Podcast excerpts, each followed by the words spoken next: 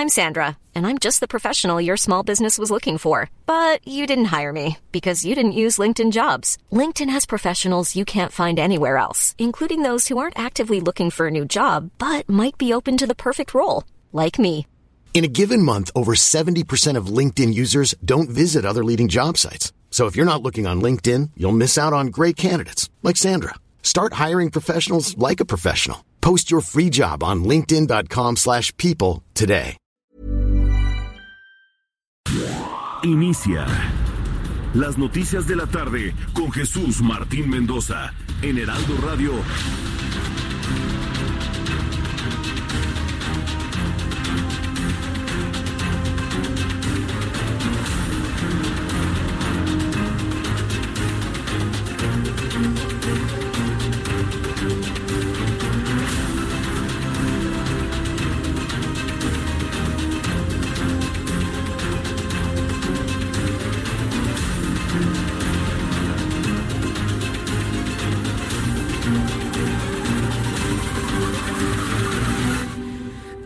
La tarde en punto, hora del centro de la República Mexicana. Bienvenidos, me da un enorme gusto saludarla a través de los micrófonos del Heraldo Radio, a través de todas nuestras frecuencias en la República Mexicana. 98.5 de FM aquí en la capital de la República. Le invito para que esté con nosotros todos estos días, siempre en el 98.5 de FM, 540 de amplitud modulada en la capital del país. En Guadalajara, Jalisco, en el 100.3 de FM. En eh, Tampico, Tamaulipas, 92.5. En Villahermosa, Tabasco, en el 106.3. A través de Acapulco, Guerrero, en el 92.1 de frecuencia modulada. Amigos que nos escuchan en Tijuana, Baja California y en San Diego, California, a través del 1700 de amplitud modulada. Tenemos emisoras en McAllen, tenemos emisoras en Brownsville. Y además, hoy le tengo una noticia para usted que me escuche en toda la República Mexicana. A partir de hoy, las dos horas del Heraldo Radio con Jesús Martín Mendoza, las dos horas estaremos transmitiendo a nivel nacional. Así que amigos del interior de la República, dos horas de información desde este momento y hasta las 8 de la noche. Nos vamos a seguir después de las 7 con toda la información que a usted le interesa, que a usted le importa. Así que le invito para que se quede con nosotros, súbale el volumen a su radio y se entere de lo más importante hasta este momento. Jesús Martín Mendoza y le acompaño con la información. El COVID-19, coronavirus, inicia esta semana siendo uno de los asuntos más importantes hasta este momento. El COVID-19 ha infectado la economía a nivel mundial. El temor por el inicio de una pandemia y no porque sea un asunto sospechado, ¿no? De ninguna manera. Es un asunto que comentó el propio director mundial de la Organización Mundial de la Salud. Bueno, pues el temor de una pandemia ha tirado los precios del petróleo y la inversión se ha dirigido a metales como oro y plata. Entre las afectadas se encuentran las bolsas europeas como Londres, Milán, París, Frankfurt, Madrid. Más adelante le tendré una revisión de lo que ha significado este, eh, esta afectación internacional en los mercados debido a los temores que está provocando el coronavirus. Le informaré que Giovanna N. no es la mujer que aparece en los videos del presunto robo de Fátima. Esto es increíble. La mujer de nombre Giovanna N., que ha sido señalada como presunta responsable del asesinato de Fátima, no es la mujer que aparece en el video. Así lo reveló a los micrófonos y cámaras del Heraldo Televisión Angélica Urbina, la abogada independiente de la presunta feminicida de la menor de siete años. Platiqué con ella, le pregunté y esto reveló. Siguen habiendo muchas violaciones, pero la autoridad correspondiente en su momento, en los términos de, eh, de la audiencia, se verá, no es eh, la participación como tal, como se ha hecho saber en los medios, que es el 100% de, de Mario y de Giovanna. No, obviamente ella fue amenazada fue amenazada, fue ultrajada, fue golpeada, eh, ¿para qué? Para que ella pudiera hacer eh, pues lo que hizo. Bien, le voy a presentar el audio, el audio precisamente en donde dice, yo le pregunto, oiga, entonces qué, la mujer que aparece ahí no es, dice, no, no es la mujer, no es, eh, no se trata de Giovanna. Y bueno, pues eso, eso coincide, eso coincide en, eh, con las observaciones que habíamos hecho. Se había hablado que se trataba de una mujer de entre 42 y 45 años de edad y nos presentan a una mujer menor de 30 años. No coincide, no coincide la, percepción que tenemos del video con la mujer detenida. Y bueno, hoy lo confirma la abogada Angélica Urbina. La mujer que aparece en el video no se trata de Giovanna. ¿Qué caso? Se está complicando de una manera importante. Le tendré los detalles más adelante aquí en el Heraldo Radio. La secretaria de Gobernación, Olga Sánchez Cordero, reveló que no participará en el paro nacional de mujeres. No que sí, señora. De, verdad, las mujeres que trabajan cerca de López Obrador no pueden ser independientes en pensamiento y acción. De verdad. Bueno, sí hay. Yo he visto varias mujeres que son independientes en pensamiento y verdad, pero me sorprende. Señora, digo, doña Olga, usted estudió en una escuela para puras mujeres en el francés del Pedregal. Y yo creo que tomando en cuenta esa experiencia, usted debería apoyar la acción eh, concertada de todas las mujeres el próximo lunes. ¿eh? Bueno, pues Olga Sánchez Cordero reveló que no participará en el paro nacional de mujeres del próximo 9 de marzo, debido a que estará en su oficina atendiendo lo que haya ocurrido en el país ese fin de semana. Sin embargo, reiteró apoyo total al movimiento, pues asegura que es una deuda pendiente con las mujeres. Ser secretario de Gobernación implica estar monitoreando y estar pendiente de todo lo que acontece eh, de minuto a minuto en el país, de momento a momento en el país es lo que dice Olga Sánchez Cordero, pero pues en realidad pues tienen la presión encima de la pareja presidencial que ha cambiado completamente su discurso, que lo ha cambiado completamente de ser primero apoyadores a no apoyar un asunto que creen es una manifestación en contra de su administración. Sí, dije pareja presidencial. La misma frase que se utilizaba en tiempos de Vicente Fox, hoy aplica también, ¿eh? Hoy también aplica, por supuesto. Entonces, yo le puedo asegurar que a partir de que lo he dicho, se va a empezar a popularizar porque efectivamente ya nos dimos cuenta que las decisiones se toman entre dos. Allá en Tlalpan, no en el Palacio Nacional, no viven en el Palacio Nacional, viven en Tlalpan. Bueno, pues ha, causado un gran eh, consternación, una gran confusión, todo este asunto de que no al paro, no a la manifestación de las mujeres. Y bueno, pues les ha ido qué mal les ha ido este fin de semana, la semana pasada y el fin de semana, qué mal les ha ido a todos. A la señora Beatriz Gutiérrez Müller, al presidente de la República, a la pareja presidencial, eh, qué mal le ha ido a Irmeréndira Sandoval, la secretaria de la Función Pública, que en lugar de subir mensajes que tengan precisamente que ver con su actividad como servidora pública, se puso a litigar y a pelearse con todo el mundo por el asunto del paro del próximo lunes. Ha sido increíble lo que, lo que hemos leído, lo que hemos visto durante las últimas horas.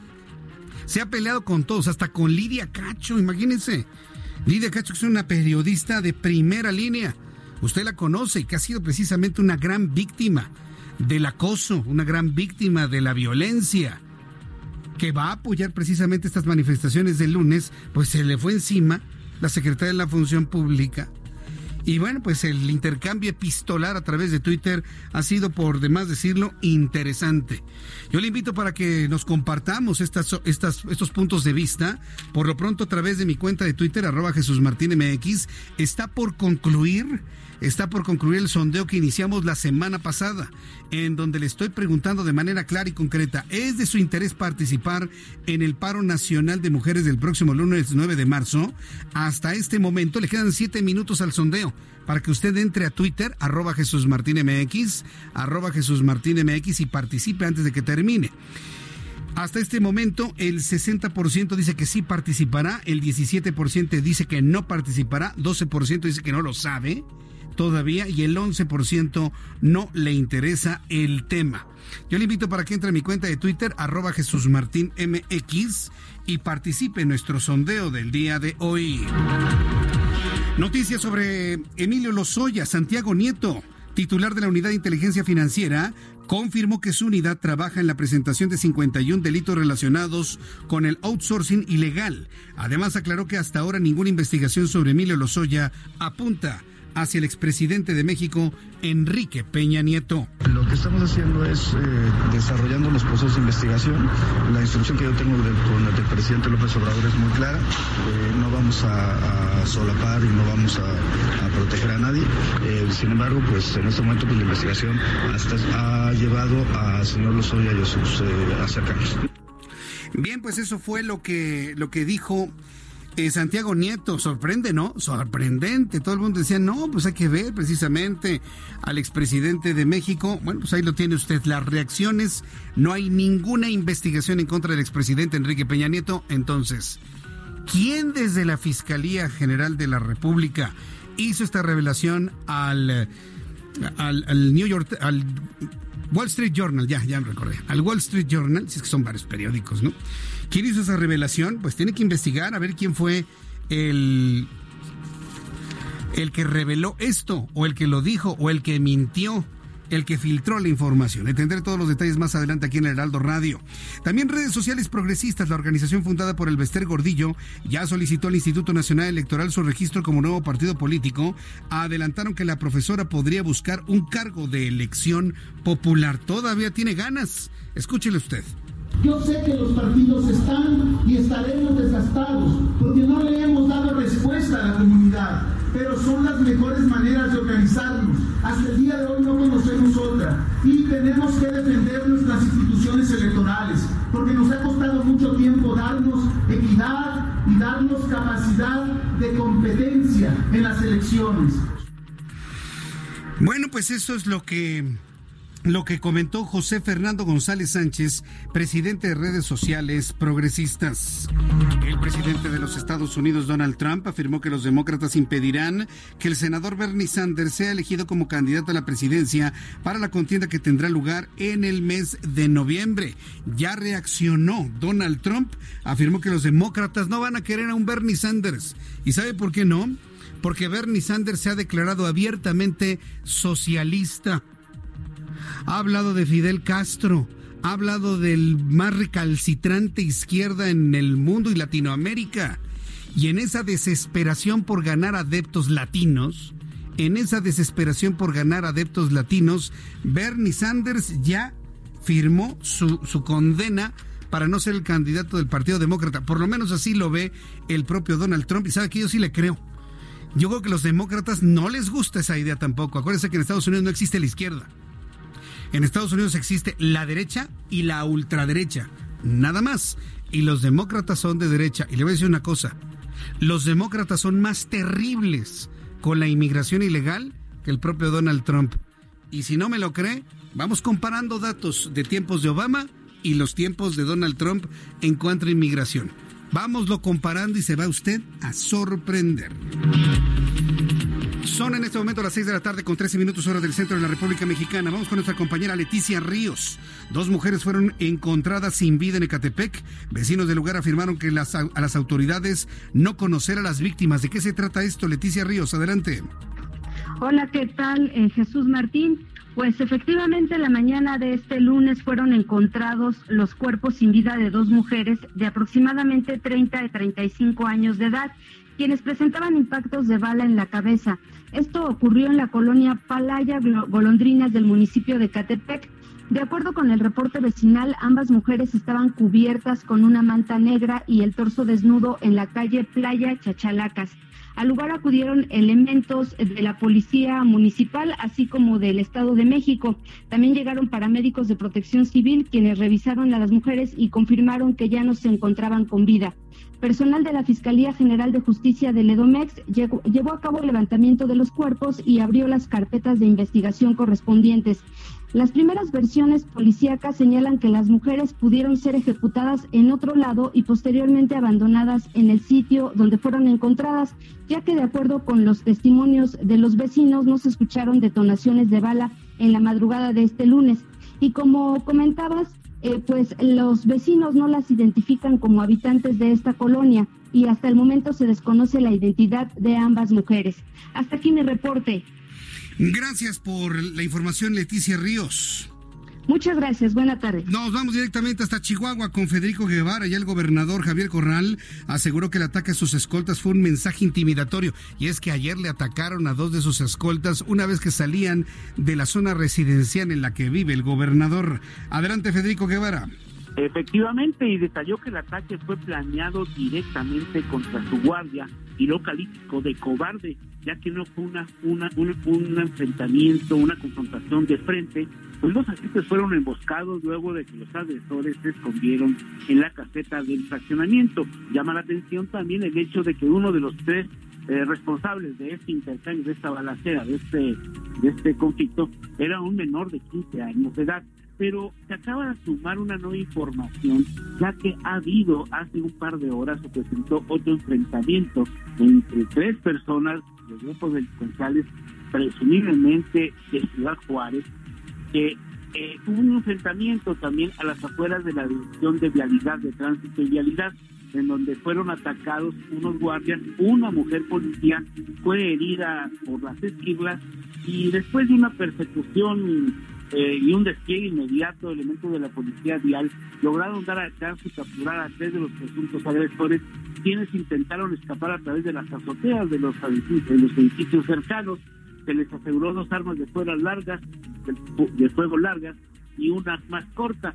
Ya fueron presentados a, las autoridades, así es que continuamos con estos amenazas o ataques directos a sí policías de la, de estatal. Bien, Federico Guevara, estaremos muy atentos de alguna actualización sobre la investigación que se realiza. Muchas gracias y que tengas muy buenas tardes. Inmediatamente. Hasta luego, que te vaya muy bien. Estas son las informaciones que tenemos de otras entidades de la República.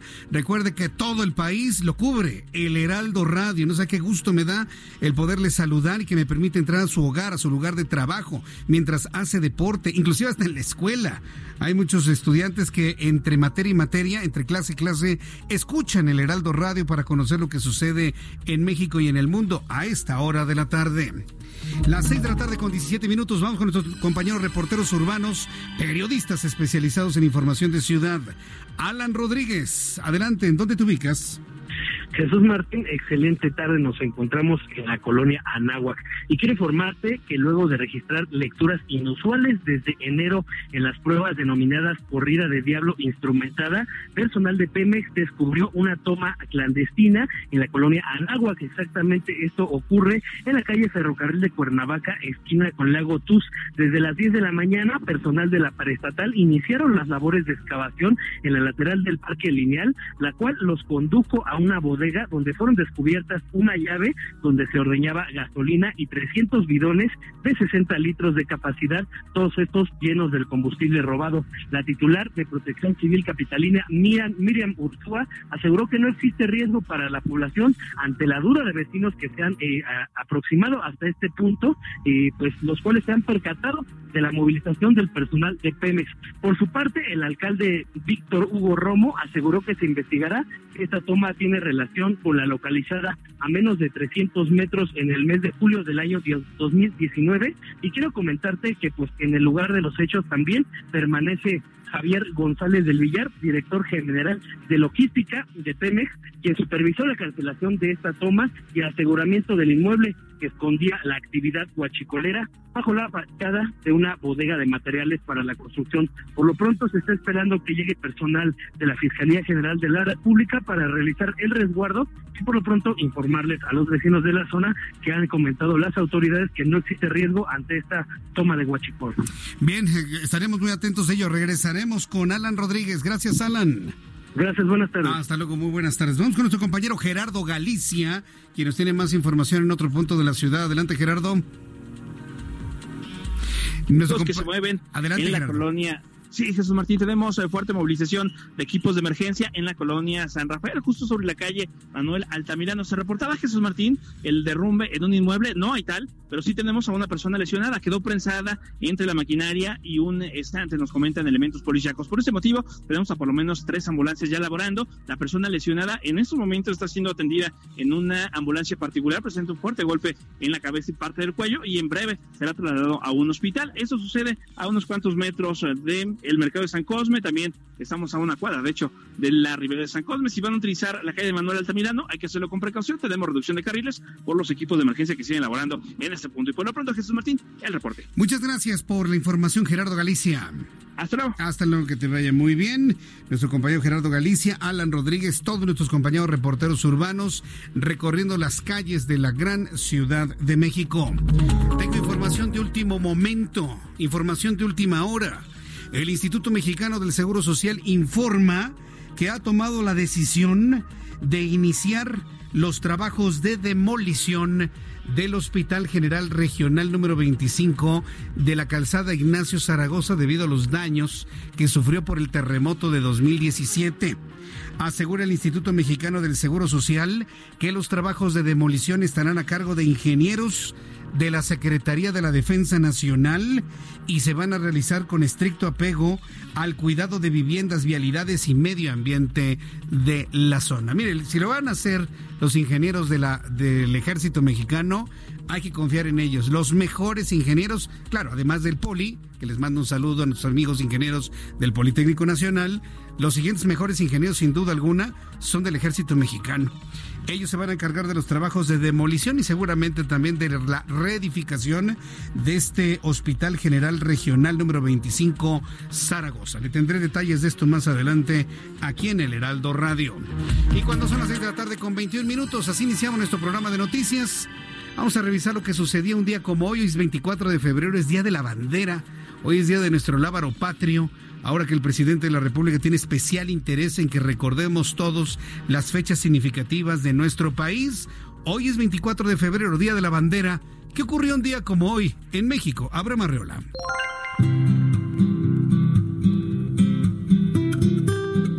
Esto es un día como hoy en México. Hoy es una gran fecha, incluso más importante que el 15 de septiembre. ¿Cómo? Te lo explicaré. El pasado 10 de febrero platicamos sobre la lucha interminable de Agustín de Iturbide por pedir chance al poderoso ejército de Vicente Guerrero. ¿Se acuerdan? Que tras rogar y rogar Vicente dijo, bueno, ya.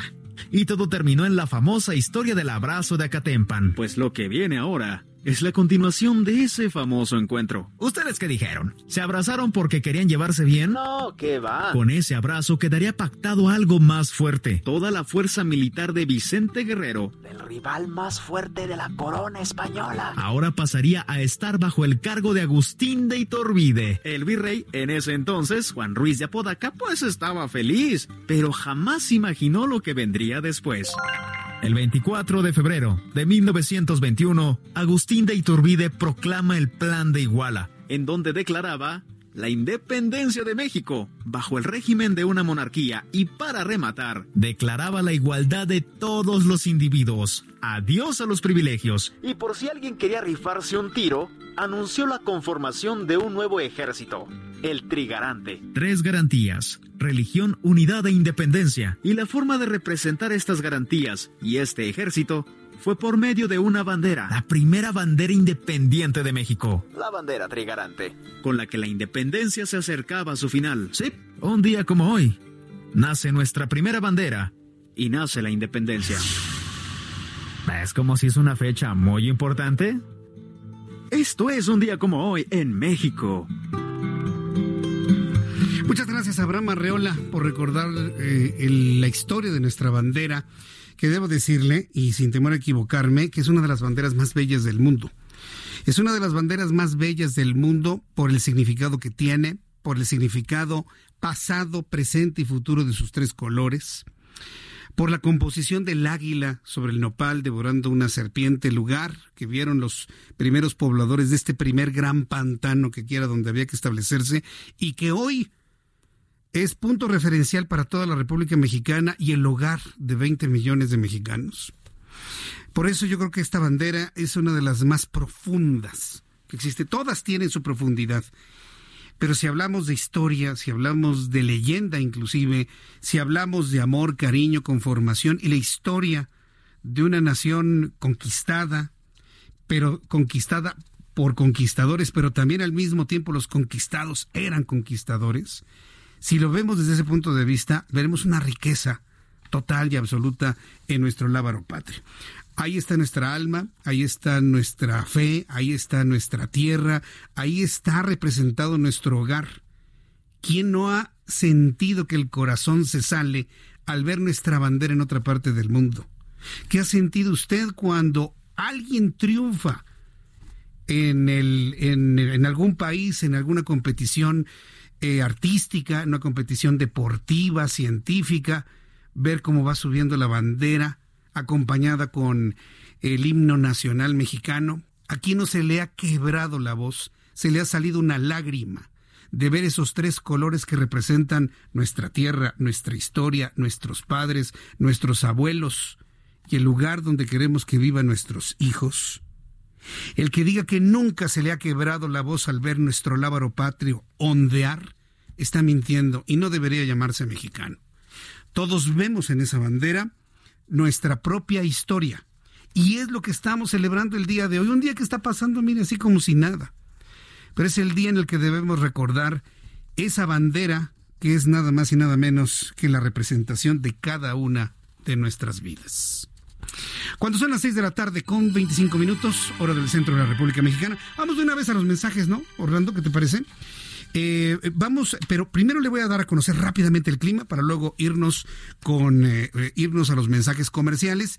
Le informo el Servicio Meteorológico Nacional rápidamente para que no se le vaya a pasar llevarse su abrigo porque va a seguir haciendo frío. Hace calor en la Ciudad de México, pero va a bajar otra vez la temperatura. El Servicio Meteorológico Nacional nos informa en su más reciente boletín meteorológico que el Frente Frío número 41 de la temporada invernal y un sistema de alta presión que se traduce en estos sistemas anticiclónicos que no permiten la circulación del aire, mantendrán temperaturas de 40 grados y hasta 45 en algunas regiones del estado de Michoacán. Vientos se mantendrán de 50 a 60 kilómetros por hora y en la zona norte del país, todavía en las zonas montañosas altas, las temperaturas estarán cerca de los 0 grados. Para esta noche y madrugada, dice el Servicio Meteorológico Nacional, el Frente Frío número 41 sobre el norte y noreste del país interacciona con la entrada de humedad del Pacífico originada por una corriente en chorro generando rachas de viento de hasta 60 kilómetros por hora. Para mañana el Frente Frío número 41 se reforzará con una masa de aire polar continental y recorrerá todo el noroeste, norte, noreste del territorio para llegar al centro del país. Evento de norte con rachas de hasta 80 kilómetros por hora y un sistema de alta presión en niveles medios de la atmósfera. Con estos elementos atmosféricos le informo pronóstico del tiempo para el día de mañana, amigos que nos escuchan en Toluca, en el Estado de México.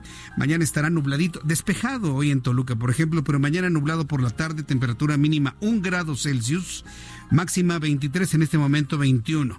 En Guadalajara, Jalisco, mínima 8, máxima 28. En Monterrey, Nuevo León, mínima 10, máxima 27. En Tampico, Tamaulipas, mínima 16, máxima 26. En Villahermosa, Tabasco, mínima 22, máxima 33. En Acapulco, Guerrero, temperatura mínima 19, máxima 28. En Tijuana, Baja California, mínima 12, máxima 24. Amigos que nos escuchan en Houston, me da un enorme gusto saludarles a esta hora de la tarde. Mínima 7, máxima 24. Y aquí en la capital de la República Mexicana, el termómetro hace calorcito, 26 grados a esta hora de la tarde. Temperatura mínima 8 grados mañana al amanecer y la máxima para mañana 27 grados Celsius.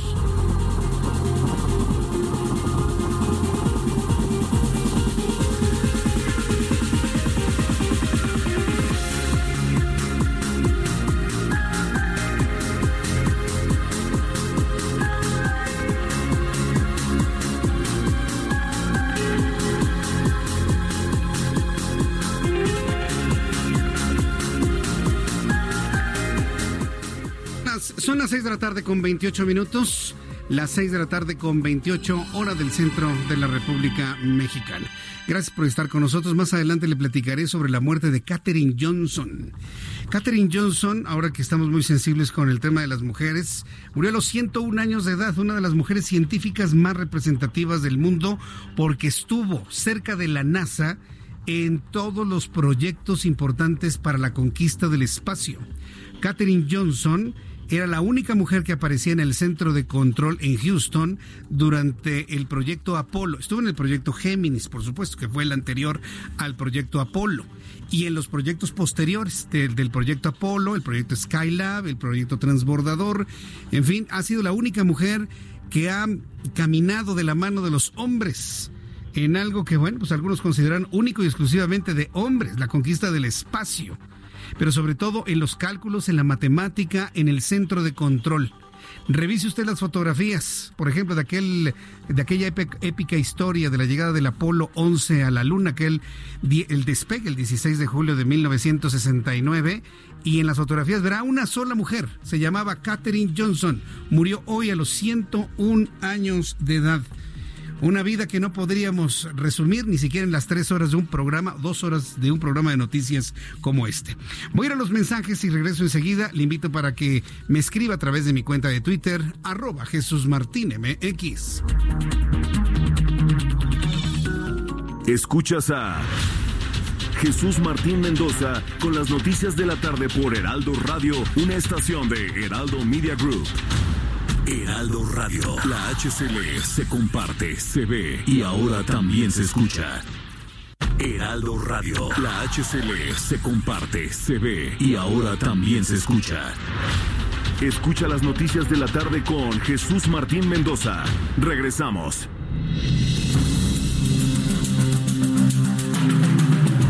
Son las 6 de la tarde con 33 minutos hora del centro de la República Mexicana. Gracias a Carolina Arbizu que nos sigue, nos escucha a través de, de, las plataformas digitales. Brian Johnson, gracias. Denise Becerra, también muchas gracias. Ruth Corona, gracias por estar siempre presente. Alexis Guevara, qué gusto saludarte, querido amigo. Alejandra Gutiérrez, también muchísimas gracias. Paloma Sánchez. Elvira Rosales, gracias, Elvira. Ale Ramos, Ana Gómez, que por cierto Ana Gómez estará por aquí el próximo el próximo jueves nos, va a tener una convocatoria muy, muy interesante. Se, lo dejo así para, para que sea, sorpresa y usted de alguna manera pues se vaya preparando para participar. Geri Aragón, muchísimas gracias. Ana Sofía Vilchis también. Un saludo muy especial para una escucha que sé que está presente, sé que nos escucha y que ha estado siempre muy pendiente de nuestro programa de noticias. Se ha expresado de una manera muy generosa para con este programa, cosa que agradezco muchísimo. Pamela Elizalde, Gracias por estar siempre presente y bueno, pues eh, enviarte desde aquí un saludo, sí, sabiendo que nos estás escuchando a esta hora de la tarde. Gracias, Pamela Elizalde. Son las 6 de la tarde con 35 minutos. Debemos prepararnos para una pandemia de COVID-19.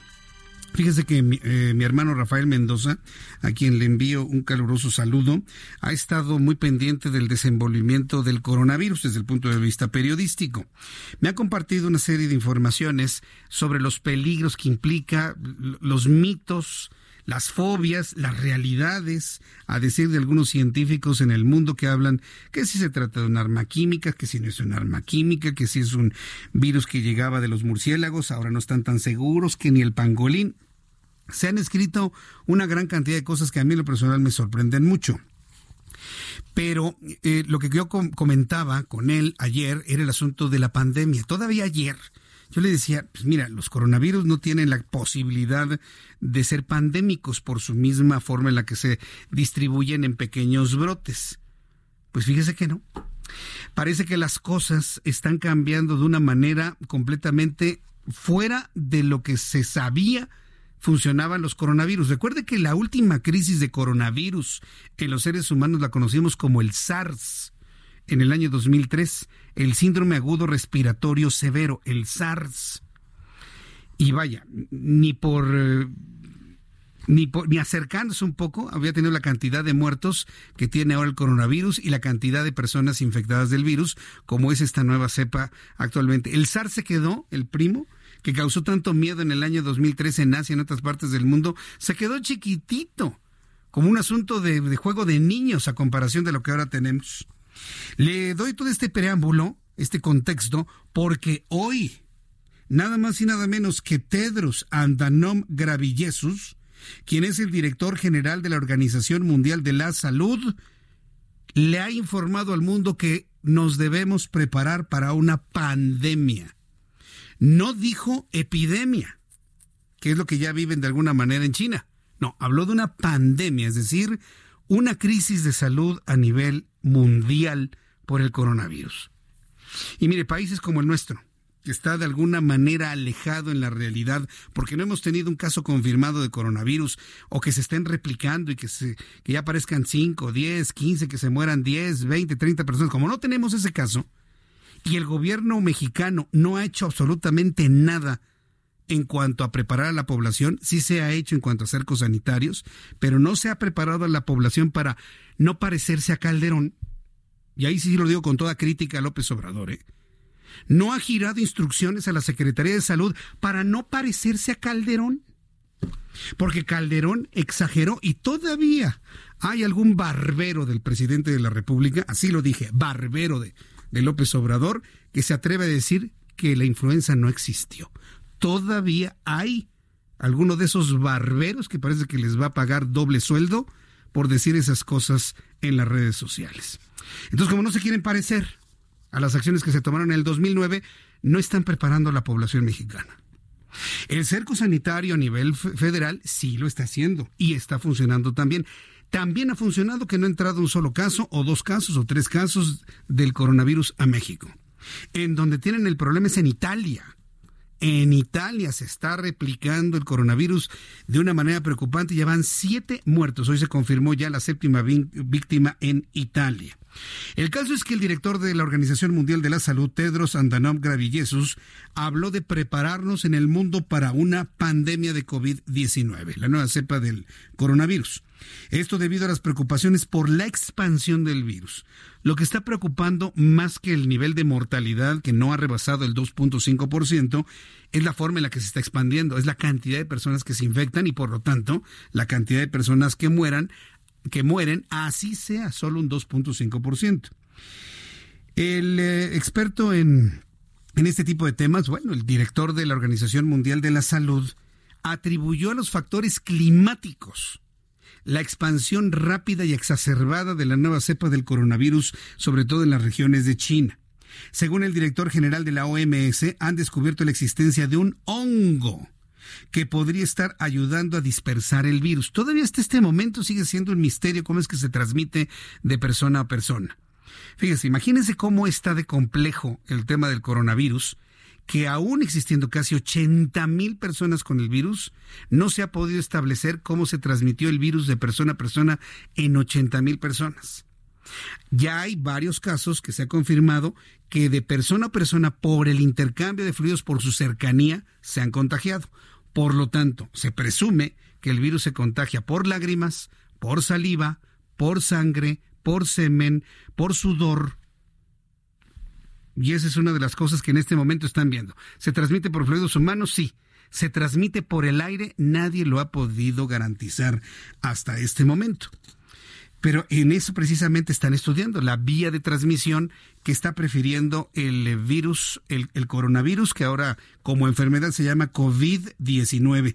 Según las cifras de China, se han superado los 77 mil casos de personas portadoras del virus y se habla ya de 2.600 muertos. Bueno, en este momento deben ser como 2.700. Además de que ya registraron ocho casos de transmisión de humano a humano. Como le digo, posiblemente por fluidos, todavía poder determinar si se trata de una transmisión eh, a través del aire. Vamos a escuchar a mi compañera Patricia Alvarado, periodista en Madrid, que desde Madrid y toda Europa se encuentran con el alma en un hilo precisamente por los casos que se han replicado en Italia. Patricia Alvarado, te escuchamos, adelante. Hoy España en la bolsa perdió 30 mil millones de euros.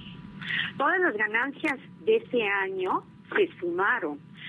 Hoy, este lunes negro, se eh, desplomó la bolsa como no lo había hecho desde 2016, cuando se anunció el triunfo del Brexit. Eh, sin embargo, Italia encabezó las caídas de los mercados bursátiles con un 6% de, que se dejó en, en el parque.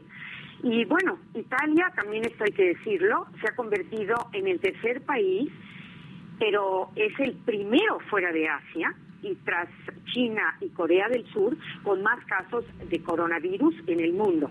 Y como escuchábamos al principio del noticiero, la Organización Mundial de la Salud avisó del riesgo de la expansión del virus. En Bruselas, Bélgica, la capital de la Unión Europea, hoy se acordó no cerrar las fronteras del viejo continente.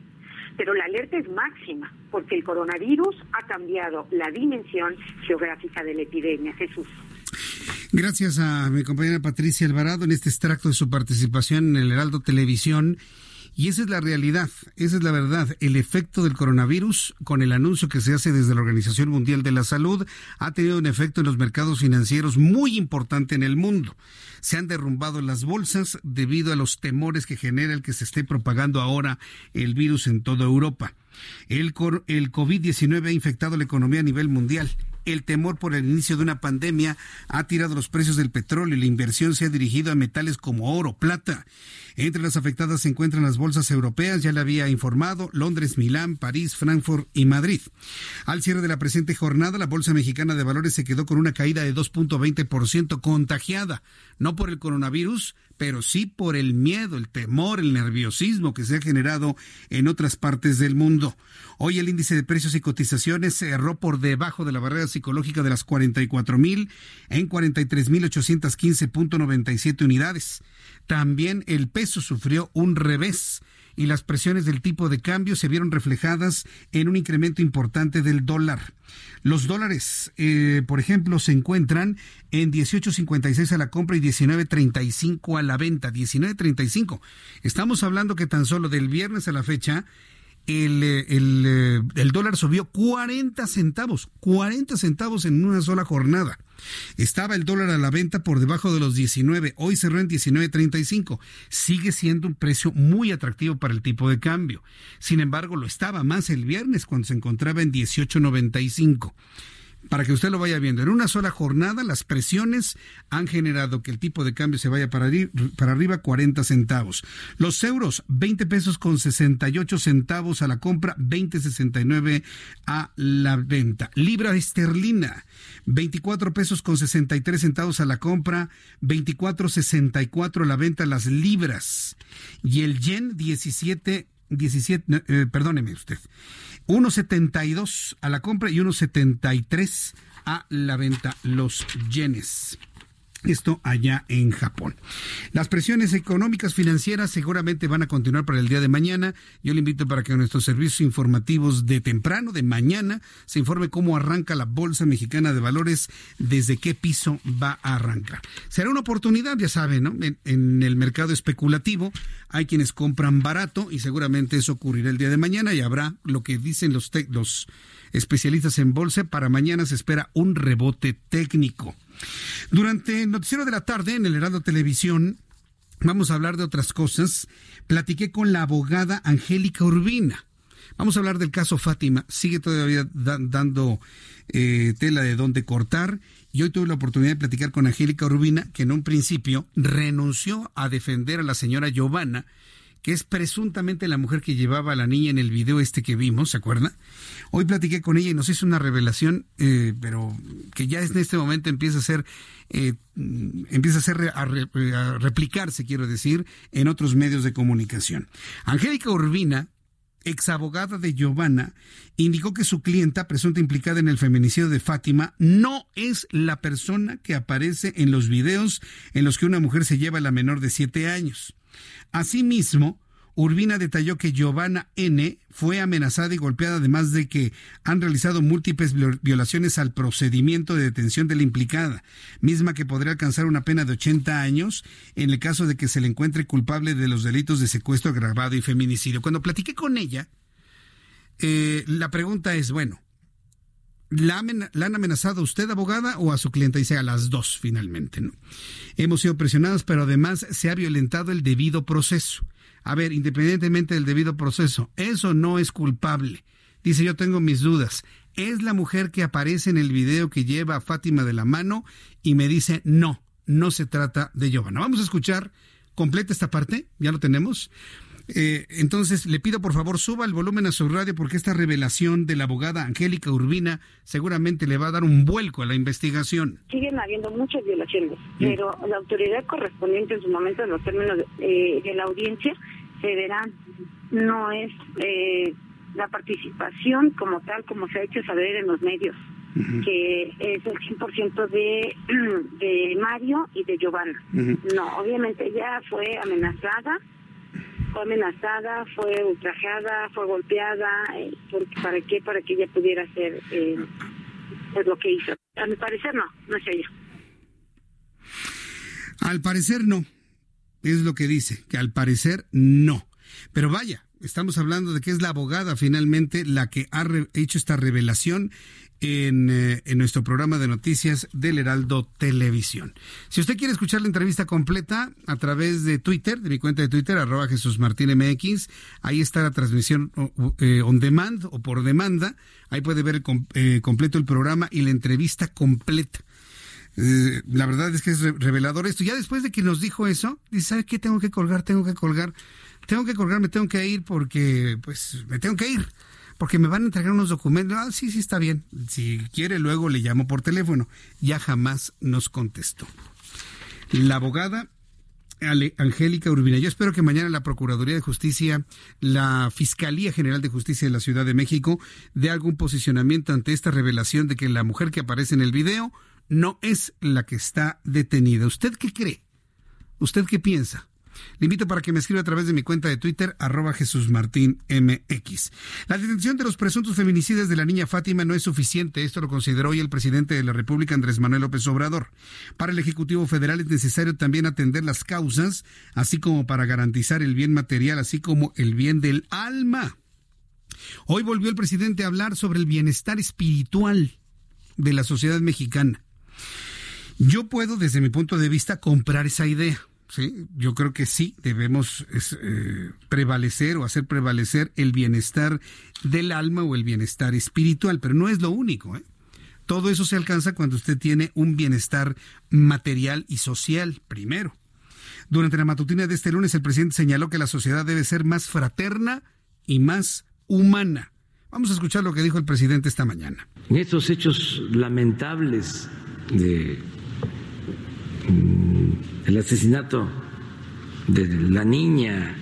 Yo aquí dije, nada más que eso este, no se toma en cuenta, dije que se iba a detener a los responsables, pero que no bastaba con eso, que teníamos que atender las causas y que teníamos que procurar entre todos que se garantizara el bienestar material, el bienestar del alma. No, sí fue tomado en cuenta, presidente. Nosotros pasamos dos veces su declaración. Lo que pasa es que no sé usted a quién escucha o a quién, a quién sigue. ¿eh? ¿Quién sabe? Nosotros sí. Es más, mire, yo sé que usted escucha este programa de noticias y debe reconocer que aquí manejamos dos veces su declaración sobre el, bienestar espiritual, y hasta lo estoy repitiendo. Y hasta comentamos que era muy, muy rescatable ese, ese punto de vista, claro, correctamente enfocado, evidentemente. Y ya después, ¿quién sabe qué les pasó? Ya después, ¿quién sabe qué les pasó? Que se empezaron a echar para atrás, no quisieron apoyar la iniciativa de una protesta, no en contra de su gobierno, presidente, se equivoca una protesta contra la impunidad, una protesta contra los procesos judiciales, una protesta en contra de la falta de, de, denuncia en primer lugar y de acciones concretas para desmembrar a los grupos de feminicidas que existen en México en general. Ya no podemos hablar de que, ah, es que en el norte, ah, es que en Ciudad Juárez, ah, es que en Michoacán, ah, es que en Tamaulipas. No, lamentablemente esto está generalizado ya en todo el país ese odio de género se está generalizando en el país. Y ese es el objetivo de la marcha, marcha, protesta, manifestación, ausencia, paro, lo que sea, como se exprese como finalmente ocurre el próximo lunes, va en contra de eso, no en contra de su gobierno. Yo no sé qué le están metiendo en la cabeza, o si ya lo tiene adentro el presidente, ahí su idea, ¿no? Yo no lo sé. Él sabrá finalmente. Y lo que es sorprendente es cómo las propias mujeres que están cerca del presidente de la República están tratando de echar atrás una manifestación genuina de grupos femeninos para protestar contra la violencia. Es insólito, es incomprensible. Es incomprensible. Hay mujeres que más independientes han dicho nosotros sí vamos a apoyar, como sea, pero vamos a apoyar y a ellas todo nuestro reconocimiento. Ellas saben quiénes son. A ellas nuestro reconocimiento de ser suficientemente independientes para apoyar movimientos como este. Cuando son las 6 eh, de la tarde con 52 minutos, un poquito más adelante le voy a tener más sobre este asunto de lo que va a ocurrir el próximo lunes, pero antes le tengo toda la información deportiva con Fernando Galván. Expo Antaria Alimentaria a México 2020. Consolida alianzas y negocios el 31 de marzo, primero y 2 de abril. Presenta. Fernando Galván con toda la información deportiva. Jesús Martín, ¿cómo estás? ¿Tienes deportes? Hay demasiada información. ¿Qué tal el fin de semana? Muy movido y desafortunadamente para muchos el América ganó sí. y andan insoportables. El América ganó y está... Ah, mira, ya hasta cruza los brazos. Sí, sí, Se le infló el pecho. Se infló el pecho, Dios mío. se, puso acá como hombre poderoso, sí, sí, Sí, sí, sí. Ya, ya, ya nos mira del hombro para abajo. No, no, no. Sí. dice, que son líderes. Sí, sí, son, son líderes del torneo. 16 puntos ya. Luego tarde o temprano las aguas toman su curso, Jesús ah, Su nivel. Exactamente. es cuestión de tiempo. Sí, a ver, ya, ya, a ver, ayer cuando se entregue el torneo, el trofeo, a ver si es cierto que viene tan inflado del pecho. Sí, es que ¿Viste cómo te cruzaste de, brazos, mi querido Orlando? No, no, no. Yo, pensé que nunca más me iba a encontrar un americanista. Yo pensé que el único que, existiera era Alejandro Tobar, a quien le mando un saludo. No, no están insoportables. Están insoportables, ¿verdad? Y es que además perdieron los Pumas también eh, en casa. Ah, sí. los Pumas. Uh, Eran los líderes y ahora ya fue. Entonces, Se llamaba. Así es. ¿Que el Heraldo es americanista? Adiós. ¿Quién? ¿El patrón?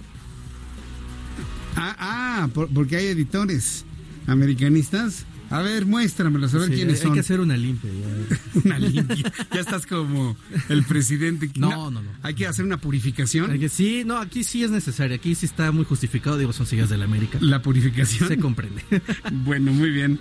Arráncate con los deportes, sí, mi sí, sí. Eh, bueno, América le ganó 1 por 0 al Monterrey en Monterrey. El Monterrey está de plano fatal. Último de la liga. Tres puntos nada más. Cruz Azul le ganó 2 por 1 a los Tigres. Y bueno, pues la hegemonía norteña parece que poco a poco se empieza a desinflar. Pumas perdió con Monarcas dos goles a uno en el Olímpico Universitario y las Chivas en un agónico triunfo y sumamente polémico eh, desarrollo del partido le ganaron al Tijuana allá en la frontera del Atlas para no variar perdió. Es un equipo enrachado, nosotros perdemos una y otra vez. ¿Qué te parece Jesús Martín si damos un pequeño recorrido por lo que pasó en el fútbol europeo? En donde el Real Madrid perdió la punta del torneo español en la derrota del fin de semana ante Levante en Ipurúa, un gol por cero, mientras que el Barcelona destrozó a Leibar cinco goles a cero, cuatro de ellos de Messi. Hoy jugó Liverpool, el que va a ser ya prácticamente el campeón de la Liga de Inglaterra, derrotó 3 por 2 al West Ham y el Manchester City venció por, la mínima al Leicester City. Leicester City, que es el tercer lugar de la Premier League, había ganado el campeonato en 2016 y fue una gran experiencia. Vamos a cambiar de tema y nos vamos a la NFL donde Ben Roethlisberger después de cinco meses de ausencia, pues luego de que fue operado del codo derecho, ya empezó a trabajar con el ovoide los médicos le dieron el alta para poder hacer esto. Y bueno, el, a todavía este Big Ben le faltan de dos a tres meses de rehabilitación para que vuelva a ser el coreback principal de los acereros de Pittsburgh. Y Drew Brees, este mariscal de campo, se convertirá en un histórico en septiembre próximo, ya que será el vigésimo jugador en la historia en participar en 20 o más temporadas. Todo, todo un veterano de los emparrillados. Los Astros de Houston recibieron un fuerte abucheo durante su primer entrenamiento de primavera, esto relacionado con el escándalo de robo de señales en la temporada 2017. Y Jesús Martín, ¿a ti te gusta el tenis? Sí, como no. Sí, y a Eva, a mi hija Eva, le encanta el tenis y ya lo practica, ¿eh? Ah, excelente. Sí, sí, sí, sí, por, eso ahora me gusta más. O sea que próximamente la podremos ver en los torneos de eh, Acapulco. Ojalá, Dios te quiera, Dios te oiga y Dios te quiera, bien. Pues ojalá que sí, porque pues fíjate, esta semana ya empezó el, el abierto. El abierto ¿verdad? Sí, es en Acapulco. Y ya podremos ver a Rafa Nadal. Hoy se enfrenta a Pablo Andújar. Y en Abu Dhabi, eh, Novak Djokovic ya también se estrena este, este lunes. Y bueno, eh, pues vamos, eh, tenistas de primer nivel. Alrededor del mundo haciendo de las suyas, son fantásticos y siempre hay que verlos, hay que diseñarlo un poco para ver ese tipo de joyas.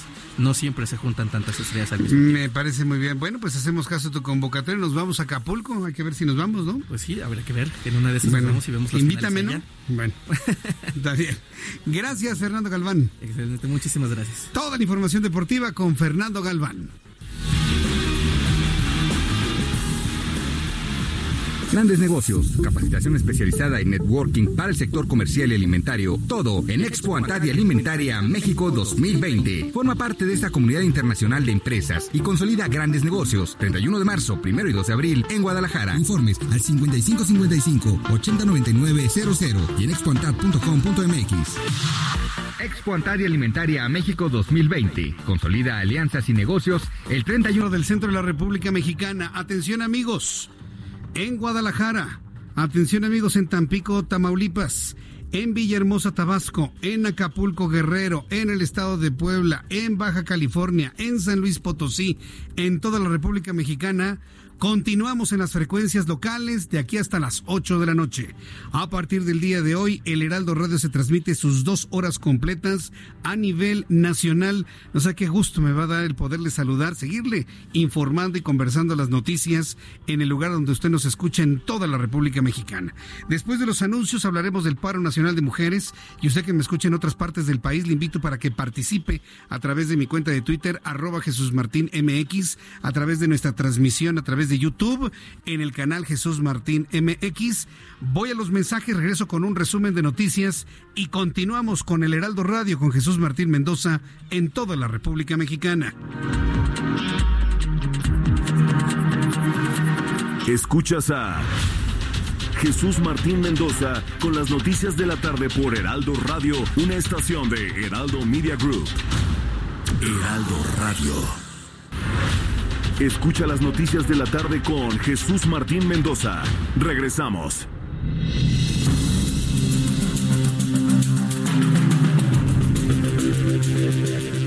Son en este momento ya las 7 con 2 hora del centro de la República Mexicana, las, 5 de la las 6 de la tarde con 2 minutos tiempo de la montaña. Las 5 de la tarde con 2 minutos hora del Pacífico. Saludos a toda la República Mexicana, amigos en Tijuana, en Ticate, en Mexicali, en San Diego, California.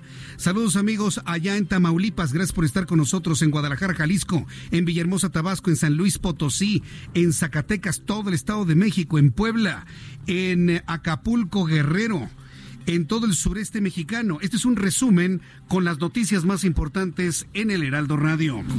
Nuevo León aprobó este lunes el feminicidio como delito grave, esto luego de que el Congreso local aprobó reformas a la Constitución del Estado. Apenas el fin de semana registró otro feminicidio en la entidad. La víctima se trató de una joven de 19 años en el municipio de García. Esta tarde el gobierno de Morelos informó que se suma al paro nacional de mujeres convocado para el 9 de marzo en protesta por la violencia de género que vive el país. El gobernador de la entidad, Cuauhtémoc Blanco, anunció la conformación de patrullas rosas destinadas a atender exclusivamente a las mujeres que sufren delitos de violencia de género.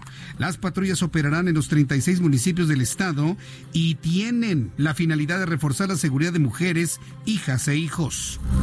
Aquí en la capital del país, autoridades de petróleos mexicanos de la Secretaría de Protección Civil y de la Alcaldía de Miguel Hidalgo detectaron una toma clandestina de combustible. Sigue el problema del robo de gasolinas que se presenta en varios puntos de todo el país. Hoy le tocó a la capital de la República. Fue encontrada la toma en una bodega ubicada en el cruce de las calles de ferrocarril de Cuernavaca y Lago Tuz en la colonia Náhuac. Este hallazgo se realizó en un poliducto de 8 pulgadas denominadas Capotzalco Barranca. De acuerdo a los primeros reportes, se detectó un desabasto de combustible en la zona, por lo que el personal de petróleos mexicanos comenzó a investigar y hoy se halló la toma clandestina. Noticias del mundo. A pesar de los esfuerzos significativos para contener la propagación del coronavirus, el número de casos fuera de Asia se disparó durante la semana pasada y el fin de semana. Italia Italia en Europa está experimentando el brote más fuerte en todo el continente europeo. Siete personas han muerto, 229 se han decretado portadoras del nuevo coronavirus en Italia, 172 casos en la región italiana de Lombardía por lo que el Vaticano ha decidido cancelar eventos programados en espacios cerrados durante los próximos días. Se han suspendido las audiencias generales del Papa que se celebran en San Pedro. También allá en Italia, el Festival de Venecia ha sido cancelado Todas las organizaciones italianas, todos los festivales, organizaciones multitudinarias están siendo canceladas debido a la crisis por coronavirus que ahora vive Italia. Estados Unidos, el gobierno del presidente Donald Trump podría pedir a los legisladores fondos de emergencia para reforzar la respuesta al coronavirus. Sin embargo, no se ha precisado hasta el momento el monto acordado. El Instituto Mexicano del Seguro Social anunció que comenzarán los trabajos de demolición del Hospital General Regional número 25 Zaragoza, los cuales estarán a cargo de ingenieros del Ejército Mexicano. El instituto señaló que la causa de la demolición es debido a los daños en estructura por el terremoto del 19 de septiembre del año 2017. Son las noticias en resumen. Le invito para que siga con nosotros. Yo soy Jesús Martín Mendoza.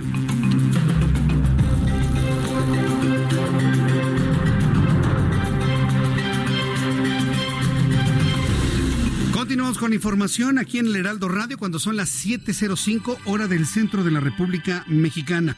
Vamos con el compañero Gerardo Galicia, quien nos tiene más información de lo que está ocurriendo en las calles de esta Ciudad de México. Adelante, Gerardo Galicia.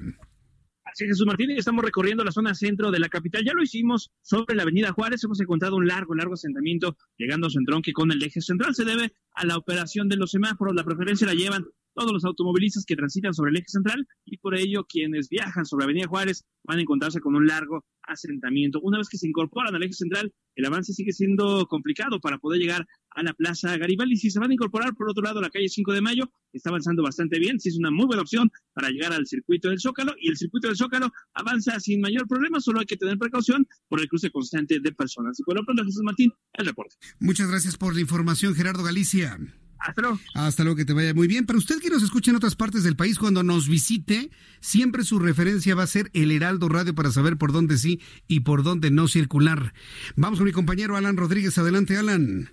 Jesús Martín, excelente tarde. Quiero comentarte que en estos momentos tenemos intensa carga vial en la avenida Marina Nacional, esto en su tramo entre el circuito interior y la avenida Felipe, Carrillo Puerto. Por otra parte, el circuito interior entre la zona de la avenida Jardín y la avenida Tías, tenemos avance a vuelta de rueda tanto en carriles centrales como en su lateral. Ambos sentidos de la vialidad lucen con la misma situación, por lo que le recomendamos evitar la zona. Por otra parte, quiero comentarte que continuamos en la zona de ferrocarril de Cuernavaca y Lago Tus, perímetro de la colonia Anáhuac, en donde se está esperando únicamente el arribo de personal de la Fiscalía General de la República para realizar el inmueble el resguardo del inmueble en donde fue localizada una toma clandestina, esto en la colonia Anáhuac. En ese lugar permanece personal de Pemex, de la Secretaría de Seguridad Ciudadana y también se han presentado ya personal de la Guardia Nacional. Por lo pronto, ese reporte.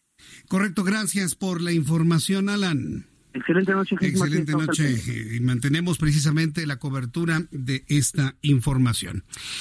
La secretaria de Gobernación, Olga Sánchez Cordero, y ahora que estamos ya sensibilizados para lo que va a ocurrir el próximo lunes, aunque existen algunos grupos que intentan generar una confusión sobre el paro nacional de mujeres del próximo lunes. Cuando no se puede combatir algo con la lógica, ¿qué es lo que se busca? Meter confusión, meter dudas, meter todo tipo de cizañas y demás. Ah, es un movimiento de la derecha. Ah, es un movimiento que busca perjudicarnos.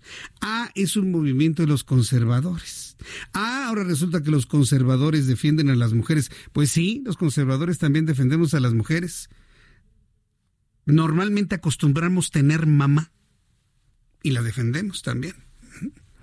Ah, pues es, y todo tipo de cosas que, es inexplicable, al grado que desde los cercanos del presidente de la República, Andrés Manuel López Obrador, las propias mujeres han empezado a decir que no al paro nacional de mujeres, negando, por supuesto, lo que el, sentido el sentido fundamental y central de todo esto que es una una protesta ejemplar a nivel nacional en contra del feminicidio, una protesta en contra de la violencia, una exigencia de las autoridades para que detengan a violadores violentos y asesinos de mujeres. Yo no veo por ningún lado, por ningún lado, una acción en contra del gobierno de López Obrador. Ellos solitos se han hecho unas pelotas con esa idea de culpar a los conservadores de todas sus desgracias o incongruencias. Así hay que decirlo. Hoy, por ejemplo, este fin de semana a mí me sorprendió que la señora Imeréndira Sandoval dejó su papel de secretaria de la función pública para convertirse en una especie de vocera, pero además de, de una forma muy, muy violenta. Escribió, fíjese, escribió en su cuenta de Twitter palabras más, palabras menos, que en lugar de que las mujeres se quedaran en sus casas con la tentación de lavar trastes y doblar ropa, a mí eso me parece que es una proyección. A mí me parece que eso es una proyección. Que mejor salir con el puño en blanco, apoyar a López Obrador. Apoyar a López Obrador. Estamos hablando de feminicidios, estamos hablando de un problema de violencia de género, no es un acto político. Y bueno, pues le cayó durísimo. Quien no reconozca que por lo menos a través de las redes sociales la luna de miel ya se les acabó, quien no lo reconozca pues está mintiendo, ¿eh? Pero usted vea cómo les va, ¿eh? Yo no necesito decir nada ni escribir nada, simplemente leer las respuestas que la gente le da a los integrantes del actual gobierno. Acuérdense que yo no le llamo 4T, porque no es ninguna cuarta transformación. Eso está por verse en las siguientes centurias y que lo establezcan los propios historiadores. Yo no le llamo así, el actual gobierno. Les ha ido muy, muy mal con esta falta de, de ponerse de acuerdo entre ellos y saber si se apoya o no. Por ejemplo, la posición de Olga Sánchez Cordero, secretaria de Gobernación, es doble. Dice, yo no voy a participar, pero estaré atenta. La secretaria de Gobernación, Olga Sánchez Cordero, reveló que no participará en el paro nacional de mujeres del próximo 9 de marzo, debido a que estará en su oficina atendiendo lo que haya ocurrido en ese país el fin de semana. Sin embargo, reiteró su apoyo total al movimiento, pues asegura que es una deuda pendiente con las mujeres, puesto que ella le gustaría dejar como legado que la CEGOV una disminución de la violencia contra las mujeres. Por último, la funcionaria recalcó que confía en que el movimiento es legítimo y auténtico de mujeres y por las mujeres. Tenemos el audio de Olga Sánchez, lo tenemos en el resumen inicial. Sí, este, la verdad es que eh, Olga Sánchez Cordero eh, comentó esto y me parece que es muy importante que lo podamos escuchar en su propia voz. Así lo dijo la propia secretaria de Gobernación. Ser secretario de Gobernación implica estar monitoreando y estar pendiente de todo lo que acontece eh, de minuto a minuto en el país, de momento a momento en el país. Bueno, fue lo que dijo la eh, secretaria de Gobernación, Olga Sánchez Cordero. Entonces, no participará de manera activa encerrándose en su casa, pero sí estará trabajando, revisando que todo se realice con toda normalidad. ¿Quiénes van a apoyar? Y yo lo digo, ¿quiénes vamos a apoyar el paro nacional de mujeres? Todos aquí en el Heraldo Media Group, que incluye nuestro periódico, web, televisión, radio, prensa, todo, absolutamente todos nuestros medios de comunicación. Estamos apoyando a nuestras compañeras, las que decidan participar con esta expresión, vamos a llamarlo así, de brazos caídos, de no trabajo, de protesta, de ausencia, para que podamos imaginarnos un mujer, un, mujer, un México sin mujeres, un México sin mujeres. Que por cierto, varias mujeres a través de las redes sociales se han sentido agraviadas por lo que dijo la señora eh, Irma, Irma Sandoval, Irmeréndira Sandoval, sobre lavar trastes y, y doblar ropa. Varias mujeres me han dicho, oiga Jesús Martín, si lo hace mi esposo, lo hago yo, lo hacemos por amor a la familia, por amor a nuestros hijos, por amor a mi esposo, por amor a mi esposa. Luego en esta, en esta crítica recalcitrante sobre este asunto se olvida ese factor. Que quienes hacemos labor en casa, y yo me incluyo, usted sabe que yo hago labor en casa, tengo hasta mi técnica para lavar mis trastes y esta camisa que usted está viendo aquí, mire, esta camisa que usted está viendo aquí en YouTube, esta, esta, esta blanca, yo la lavo, yo la plancho, yo la cuelgo, todo, mire. Le tallo aquí el cuellito, le tallo los puños, porque me enseñó mi mamá. O sea, no, a mí lo que me ofende es que haya personas como la señora Sandoval que hagan ver que los hombres somos unos inútiles. Sí los hay. Hay muchos que no se saben freír ni un huevo. Sí los hay pero no todos somos iguales y sobre todo pertenecemos a una generación que sabemos perfectamente lavar, planchar, ordenar, trapear, barrer. Y eso no es ni de hombres ni de mujeres, es el trabajo que tenemos que hacer en nuestras casas para que se mantenga limpia. Nada más y nada menos. Nada más y nada menos. Mi esposa y yo, usted no está para saberlo ni yo para contarlo. Nos levantamos juntos, yo preparo desayunos, Si hay trastes a las 5 de la mañana, los estoy lavando. Preparo desayunos para los niños, sus lunch. Ahí lo termino de peinar perfectamente bien. Le reviso su uniforme, que esté perfectamente bien. Él ya, él ya se viste solo, nada más. O sea, el trabajo es en conjunto, en pareja, y cuando no hay pareja lo hace uno u otro. Pero eso estar estigmatizando las cosas otra vez así me parece que no tiene nada, nada bueno. Y en ese tipo de discusiones han caído algunos integrantes de la actual administración. Qué mal, la verdad.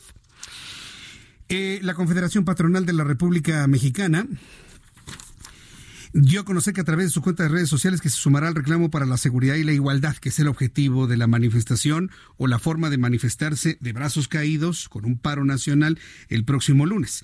El organismo expresó su compromiso para atender su responsabilidad en la empresa. La Confederación de Cámaras Nacionales de Comercio, Servicio y Turismo precisó que no promoverá el paro nacional de mujeres, ya que implica un costo económico de 26 mil millones de pesos. Sin embargo, la Concanaco indicó que tampoco habrá restricciones para cámaras afiliadas que decidan sumarse. Después de lo que le voy a presentar a continuación, lamentablemente le tendré algunas, algunas estadísticas y algunos datos que da a conocer, por ejemplo, la Fiscalía en Oaxaca sobre lo que ha ocurrido con mujeres durante los últimos tres años y sobre todo de qué manera hoy en las celebraciones del Día de la Bandera eh, el, clamor y el llamado para eliminar la violencia contra las mujeres también tuvo su parte importante durante las celebraciones del día de hoy. Cuando son las 7 con 16, las 19 horas con 16 horas del centro de la República Mexicana, escuche usted el Heraldo Radio en toda la República Mexicana. Yo soy Jesús Martín Mendoza y le acompaño todas las tardes y hago esta labor desde hace 16 años de acompañarle todas las tardes con las noticias más importantes, con su participación. Todo lo que tiene que hacer es escribirme a través de mi cuenta de Twitter, arroba Jesús Martín MX, arroba Jesús Martín MX, o escribirme a través de nuestro canal en YouTube, Jesús Martín MX. A través de estas dos plataformas tenemos usted y yo retroalimentación y comento lo que usted piensa de las noticias del día de hoy. Esto lo comento para el nuevo público que nos está escuchando a esta hora de la tarde en toda la República Mexicana. Tengo contacto con Bernardo Valle, consejero electoral del Instituto Electoral de la Ciudad de México, ya que este instituto ha emitido las reglas para respetar, para que sean respetadas durante las campañas de promoción de aspirantes a las eh, Copaco 2020. Bernardo Valle, me da mucho gusto saludarlo. Bienvenido. Muy buenas tardes. Muchas gracias, Jesús Martín. Eh, te agradezco mucho la oportunidad de platicar contigo y tu auditorio. A ver, ¿cómo, ¿cómo, están este, estas reglas eh, y qué campañas, de qué se trata todo esto? A ver, platíquenos para el público que apenas lo está escuchando por primera vez. Eh, con mucho gusto. Mira, el Instituto Electoral de la Ciudad de México emitió una convocatoria para la organización de dos instrumentos de participación ciudadana. Uno de ellos es la consulta ciudadana de presupuesto participativo y la otra la elección de las comisiones de participación comunitaria. Estos eh, comisiones de participación comunitaria son órganos de representación ciudadana que funcionarán en las 1.815 unidades territoriales que enmarca la, la Ciudad de México y tiene como propósito representar a las vecinas y vecinos ante las autoridades de tanto del gobierno de la Ciudad de México como las alcaldías.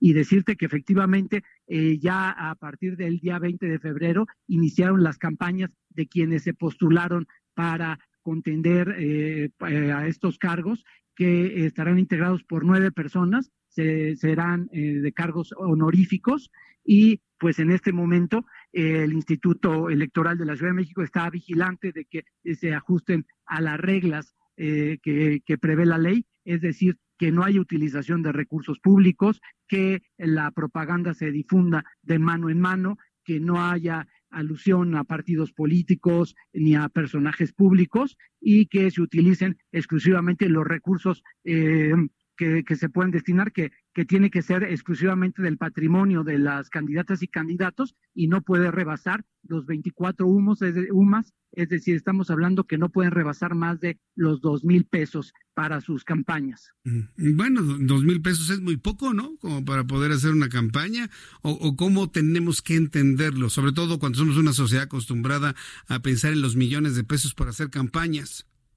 Eh, me parece que, que, que, el propósito es que las campañas las hagan pues de, platicar con los vecinos, al final son ámbitos geográficos pequeños, eh, donde lo importante es que eh, platiquen entre los vecinos en reuniones, les expongan a, los demás vecinos de la unidad territorial cuáles son sus propuestas para poder mejorar las colonias o pueblos.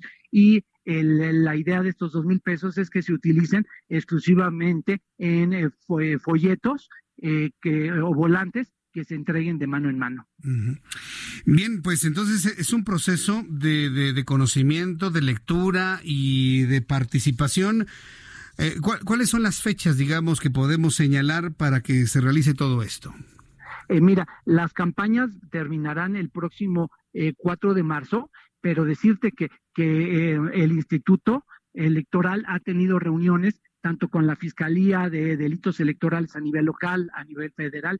Ahorita venimos de una reunión con la Contraloría General del Gobierno de la Ciudad de México para eh, establecer una comunicación permanente para que en el caso de que recibamos denuncias de alguna eh, violación que amerite que dar vista a estas autoridades, el instituto lo hará de inmediato para evitar que malas prácticas que, se realicen, pero decirte que hasta ahorita las campañas se están conduciendo como eh, de conformidad con lo que marca la ley y eh, vencerán el 4 de marzo y decirte que la elección de estas comisiones de participación comunitaria se realizará de manera presencial el día 15 de marzo.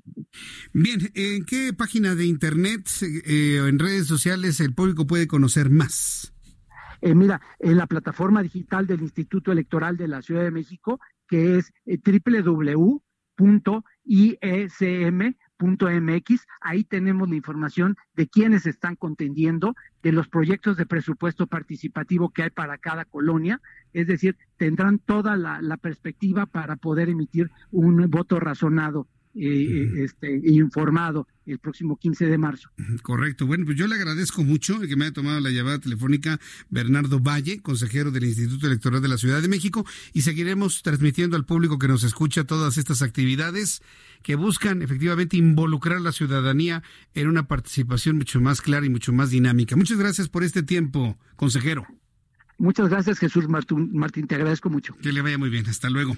¿Quiere conocer más de esto y participar? www.icism.mx www.iecm.mx. Ya son las 7 con 22, las 19 horas con 22 minutos. Es el tiempo del centro de México. Recuerda que tenemos estos tres usos horarios, la hora del centro, la hora de la montaña y la hora del Pacífico, sobre todo para nuestros amigos que nos escuchan allá en Tijuana, Baja California, para quienes nos escuchan en San Diego, California. Quiero recomendarle que a través de Twitter, ¿sí? quiero hacerle esta recomendación, a través de nuestra cuenta de Twitter del Heraldo de México, arroba el Heraldo de México, en Twitter, arroba el Heraldo de México, ahí al ratito pueda eh, descargar, ver por demanda el programa de nuestro compañero Piso, nuestro compañero Piso en el Heraldo Televisión. Está abordando un tema que me parece que es súper polémico, pero además es, un tema de, de difícil abordaje y al mismo tiempo muy necesario que se va a popularizar y tiene que ver con las nuevas masculinidades. Y, no se habla de una nueva masculinidad, sino de diferentes matices de masculinidad. Partiendo de la base que el actual modelo masculino, entiéndase el modelo machista, como algunos lo han, lo han comentado, pues está totalmente en crisis, está completamente en desuso o, o ya en abandono desde 1998. Yo creo que en este tema de las nuevas masculinidades, el punto de vista de las mujeres también es importante. Porque me ha tocado ver luego cada comentario. Fíjese que el otro día en Twitter, hablando de las nuevas masculinidades, apareció precisamente unas propuestas de nueva moda para los hombres, que ya nos incluye zapatos de tacón, ya nos incluye maquillajes, ya nos incluye por ejemplo, había un muchacho, varón, por supuesto, vestido con una, con una pijama muy bonita, ¿no? Rosa, bombachita de las, de las manos, con un gran escote, ¿sí? Pero el asunto era que estar maquillado, ¿no? Bueno, las reacciones de las mujeres eran totalmente negativas a esos nuevos modelos de masculinidad. Le digo, hay varios matices, ¿eh? Yo le estoy hablando de uno extremo, ¿sí? Que, que en realidad se toca ya más con la feminidad Pero sí, sí, hubo reacciones muy negativas a ese tipo de masculinidades, al menos en las mujeres mexicanas. Es un temazo, ¿eh? El que está abordando Pisu, hashtag nuevas masculinidades como pilar de la equidad. Se lo recomiendo para que usted cuando tenga un tiempecito se meta a nuestro, nuestro Twitter del Heraldo de México, arroba el Heraldo, y busque el programa eh, eh, Generación H con Pisu y lo pueda ver y pueda de alguna manera también seguir participando a través de nuestras páginas del Heraldo, nuestra página en internet www.elheraldodemexico.com, en nuestra cuenta de Twitter, en nuestra cuenta de Facebook, en fin. El Heraldo de México está en todas partes y además en televisión El Heraldo está de 10. También le hacemos comercial y promoción a nuestros programas de televisión. Vamos a ir a los mensajes y de regreso le tengo más información. Le tengo los datos que dieron a conocer desde Oaxaca. Amigos que nos escuchan en el sur de la República Mexicana. Hablaremos de las expresiones que se generaron sobre la eliminar la violencia contra las mujeres hoy día de la bandera y le invito para que me siga escribiendo a través de mi cuenta de Twitter arroba Jesús Martín MX.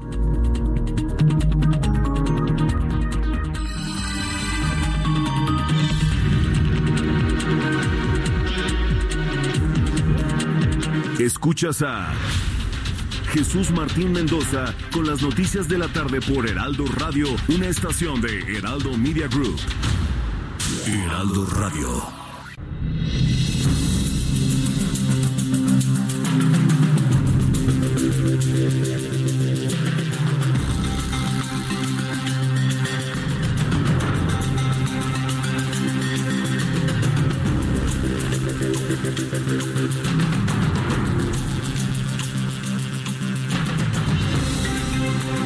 Con las noticias en el Heraldo Radio cuando en el centro de la República Mexicana son las siete y media. Me da mucho gusto saludarle a toda la República Mexicana, amigos que nos escuchan en todo el país. Gracias por estar con nosotros. Les invito para que nos escriban a través de mi cuenta de Twitter, arroba Jesús Martín MX arroba Jesús Martín MX.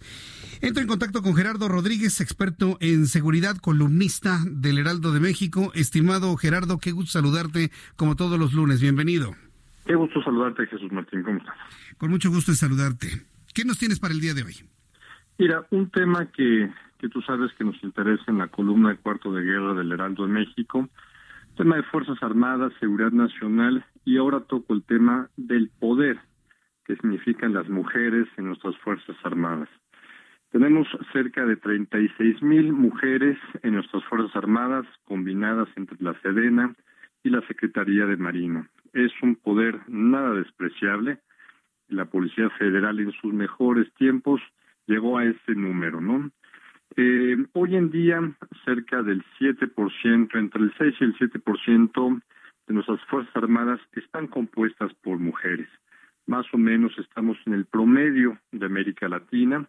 Hay países, obviamente, que van a la vanguardia en este tema. Hungría, por ejemplo, tiene el 20%. Estados Unidos, con el ejército más poderoso del mundo, solamente ha alcanzado un 16% junto con Eslovenia y Letonia, y países también de la región como Canadá tiene el 15%. Pero ¿qué significa que se incorporen mujeres a nuestras Fuerzas Armadas y las de otros países? Primero, engrandece a sus naciones, propicia su reconocimiento, promueve la igualdad entre ciudadanos respecto al derecho al trabajo al no aceptar también estereotipos de roles tradicionales. Decir que formar parte de un ejército es una situación solamente para el sexo masculino. También propicia una mayor profesionalización de todo el personal sin importar el género. Yo te lo puedo asegurar, las mujeres son cada vez más requeridas en áreas, por ejemplo, de inteligencia militar y también inteligencia civil. Entonces, es, es un tema que hay que abordar. Recientemente, el subsecretario para las Naciones Unidas en temas de operaciones de paz, Jean-Pierre Lacroix, destacó que en México el 40% de los cascos azules que estamos enviando ahorita como observadores son mujeres. México está a la vanguardia del envío de mujeres como observadoras, como cascos azules, a países muy complicados, por ejemplo, como Mali. Recientemente, el último envío de un el cuerpo especializado fue exclusivamente de mujeres a la operación militar en Mali que, actualmente coordina Francia, por ejemplo. Entonces, Las mujeres, por ejemplo, en operaciones de paz de la ONU, son muy requeridas para operaciones, por ejemplo, de negociaciones con víctimas de situaciones de guerra. Eh, México, eh, la verdad es que está haciendo un gran trabajo. En América Latina, por ejemplo, Venezuela, un país que, que está en una situación de permanente tensión de guerra interna y externa, es el país que tiene mayor número de, de, mujeres, con cerca del 33%. También en América Latina, hay que decirlo, hemos tenido siete ministras de defensa en Colombia, en Chile, en Argentina, en Venezuela, en El Salvador. Entonces, es un tema que hay que abordar. Nuestras Fuerzas Armadas están haciendo un esfuerzo importante de reclutamiento. Y como último dato, eh, Jesús Martín, los últimos años en donde hemos visto una mayor participación en nuestras Fuerzas Armadas en materia de seguridad, las mujeres tienen una tasa de crecimiento en el reclutamiento mayor que el de los varones. Dato interesante.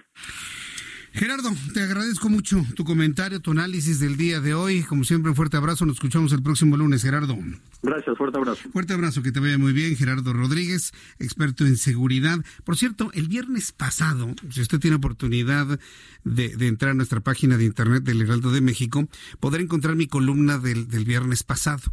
Retomé información del índice global de impunidad que coordinó Gerardo Rodríguez precisamente en el año 2018 en donde hice una reflexión sobre la importancia, o mejor dicho, la inutilidad de estar incrementando las penas en contra de los feminicidas, en contra de los violadores, en contra de los agresores del crimen organizado.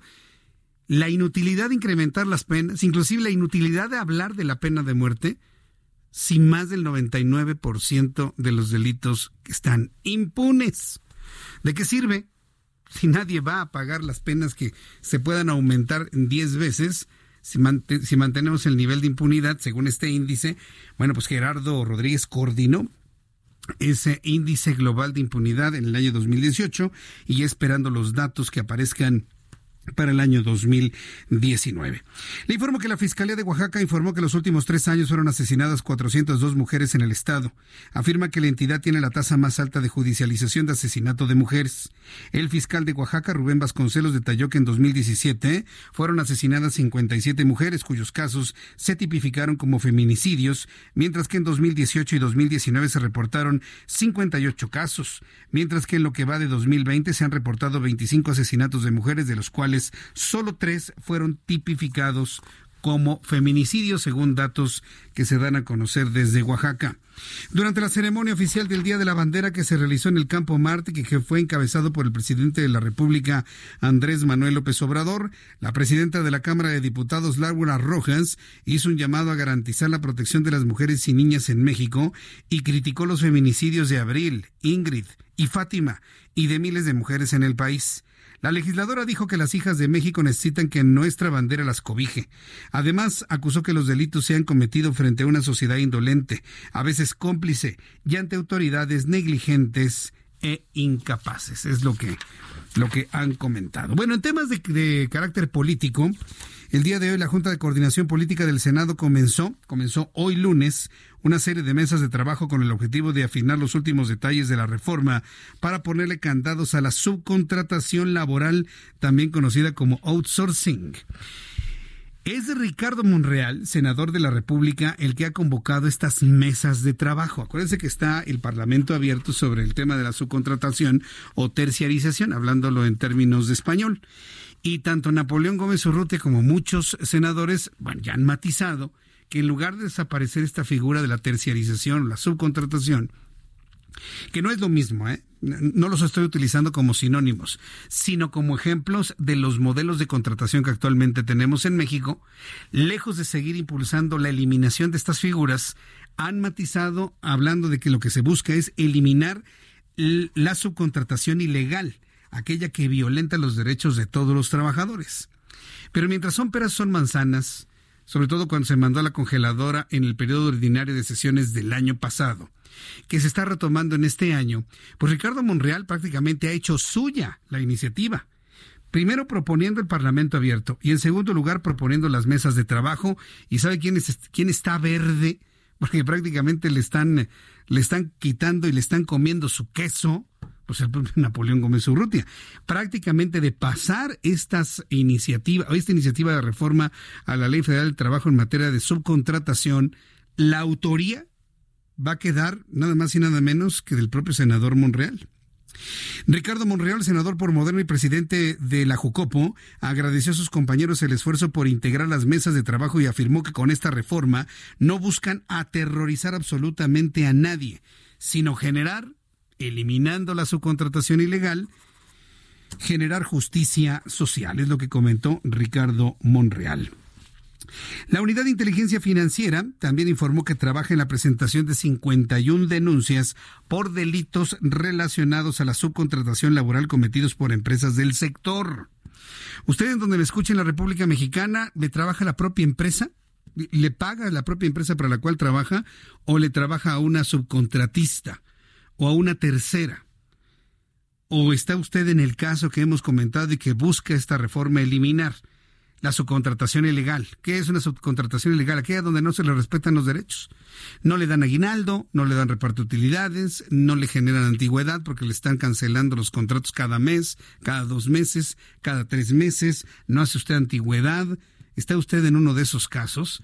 ¿Qué me comparte usted que nos escucha en la República Mexicana sobre este fenómeno? ¿En dónde lo ha visto más agudizado? ¿En el centro, en el sur, en el norte de la República Mexicana? ¿Qué me comparte? Le invito para que me escriba a través de mi cuenta de Twitter, arroba Jesús MX, arroba Jesús Martín MX. Entonces, la WIF. La de Santiago Nieto informó que trabaja en la presentación de 51 denuncias por delitos relacionados a la subcontratación laboral cometidos por empresas del sector. Santiago Nieto, director de WIF, desglosó que se trabaja un 30 eh, en 30% de empresas fachada y 16 por facturación falsa y 5 por outsourcing ilegal. Vamos a escuchar la siguiente declaración. Lograr este dictamen es el propósito de la mesa que hoy se instala. Y nosotros confiamos plenamente en que el propósito y la conclusión de esta mesa será darle a las trabajadoras y trabajadores un mecanismo de contratación legal, justo, transparente, donde se cubran las obligaciones fiscales, que por cierto hoy este Senado ha contribuido a dotar de herramientas más poderosas para combatir la evasión fiscal. Hoy se tienen herramientas más poderosas a la autoridad que no se tenían anteriormente. Entonces me parece que el tema hoy de la evasión tiene herramientas para enfrentarse de mejor manera pero también quiero hacer un llamado para no estigmatizar esta figura de la subcontratación. Se habla de más de 8 millones de trabajadoras y trabajadores en esta figura. En el foro y en el Parlamento abierto se dijo, y, lo decía yo al senador, a mi compañero, al senador Napoleón Gómez Urrutia, necesitamos un rasero también parejo, porque la ley es así, la ley no tiene excepciones. Entonces, en donde tengamos una subcontratación, como lo decía la secretaria del Trabajo, abusiva, no legal, sea en el sector público o sea en el sector privado, tiene que enfrentarse y resolverse con la misma ley, con el mismo rasero y de la misma manera. Es la voz de Josefina Vázquez Mota. Josefina Vázquez Mota eh, es la que ha comentado sobre... Es que mire, en este asunto prácticamente todos, todos están arriba, ¿eh? para terminar con la subcontratación ilegal. Entonces nosotros aquí en el Heraldo Radio. Vamos a estar muy pendientes de, cómo va este asunto. Voy a buscar al propio senador de la República, Ricardo Monreal, para que nos comente finalmente cómo va fluyendo este esfuerzo. Esta tarde platiqué en el Heraldo Televisión con la senadora Kenia López Rabadán. Ella es presidenta de la Comisión de los Derechos Humanos, quien pide que haya una elección de perfiles independientes y autónomos para elegir a los nuevos consejeros del INE.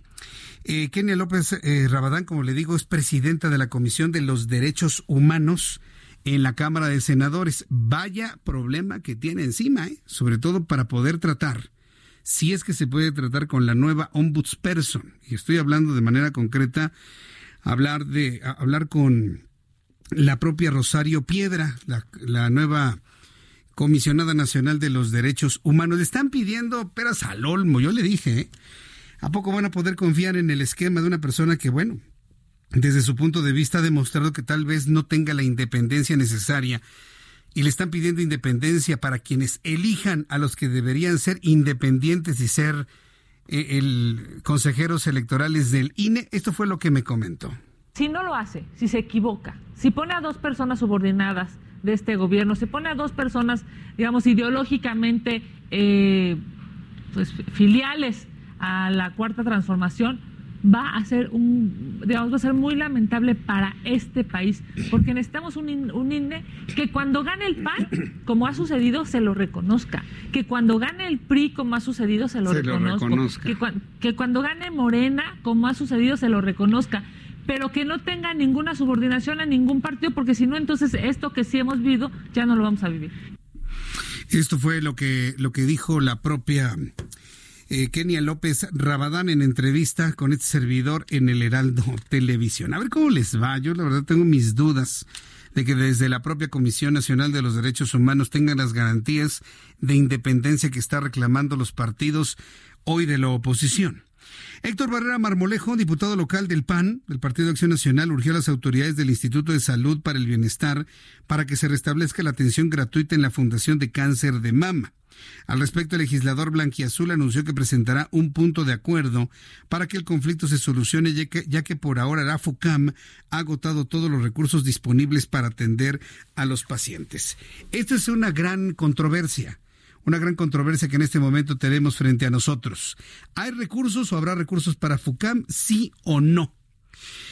Mientras desde FUCAM se dice que no, que no los hay, que no han llegado a ningún acuerdo, el gobierno federal a través de la vocería, ya le platicaba, ha insistido en que una vez que se tenga todo listo con el con el eh, instituto, el INSABI que le llaman, entonces en ese momento, en ese momento empezarán a fluir todos los recursos necesarios para FUCAM y todos eh, los otros institutos que requieren de los recursos económicos. La Fundación eh, contra el Cáncer de Mama y la semana pasada, inclusive el sábado, estuvimos ahí compartiendo con nuestros amigos de redes sociales algunos videos, algunos reclamos, llantos de mujeres desesperadas, sobre todo espantadas, asustadas de no saber de dónde van a sacar 50 mil pesos que cuesta una, una vacuna, un medicamento, un medicamento contra el cáncer.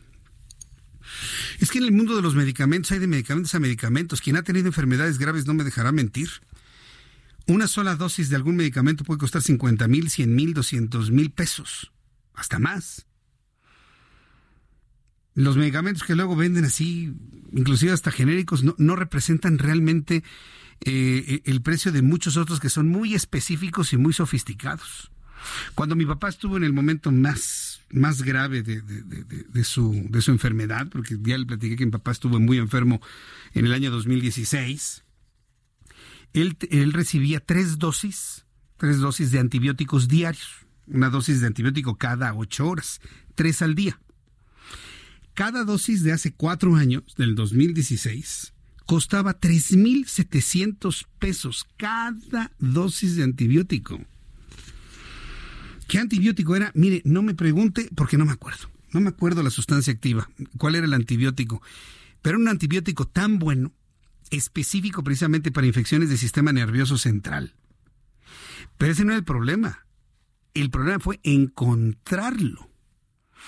Fue, el peregrinaje de las siete casas, pero en realidad fue de las siete cadenas de farmacias de toda la Ciudad de México y más allá.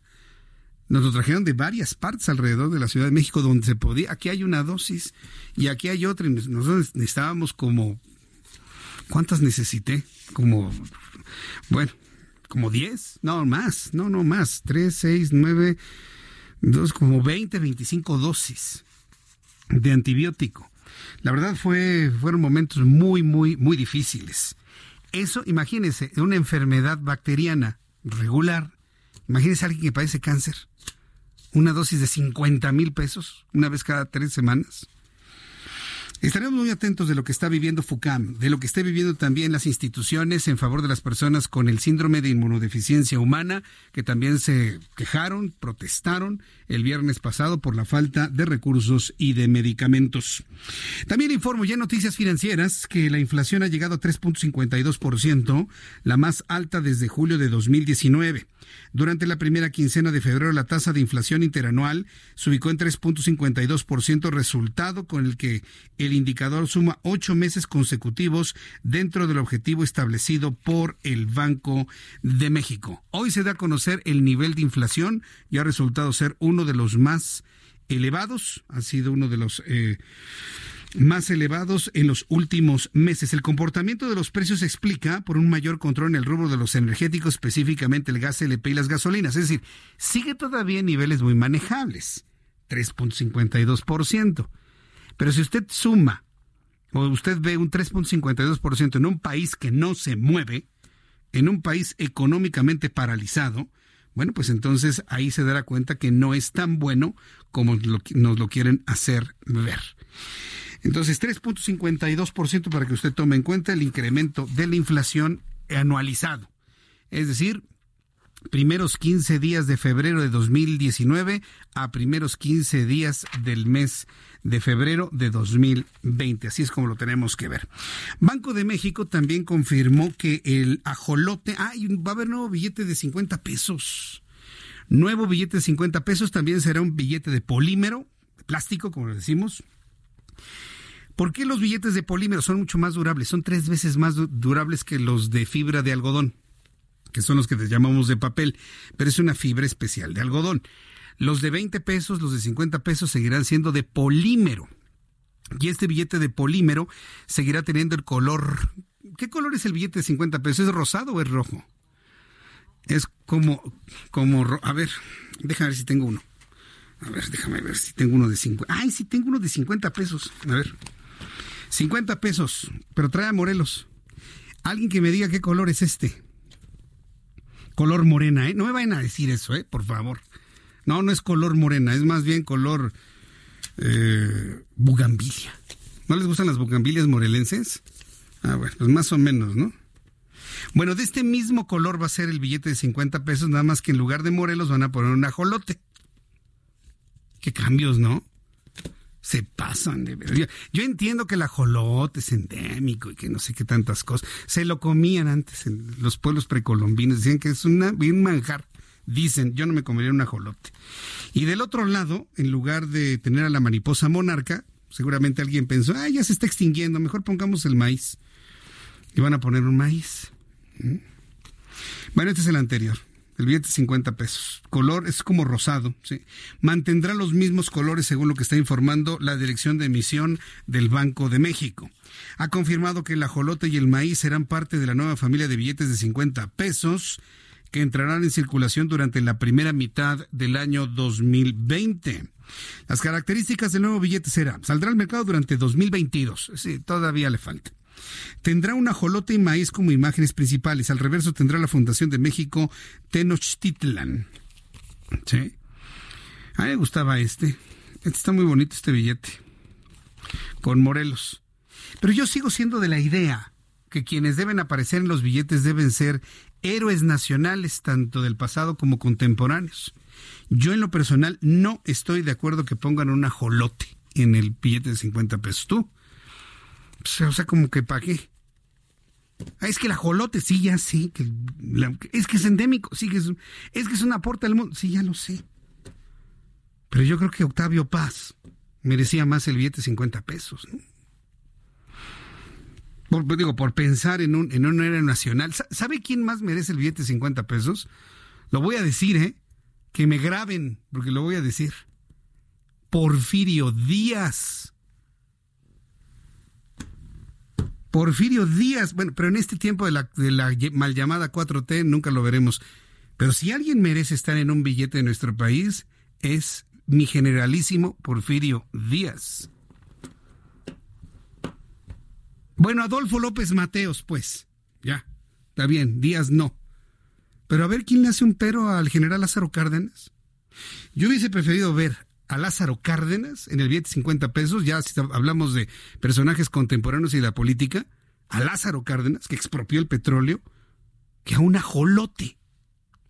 Si el billete va a salir en 2022, señores del Banco de México, yo creo que hay chance, ¿no? De que podamos ver un cambio. Yo sugiero que sea un personaje de la historia.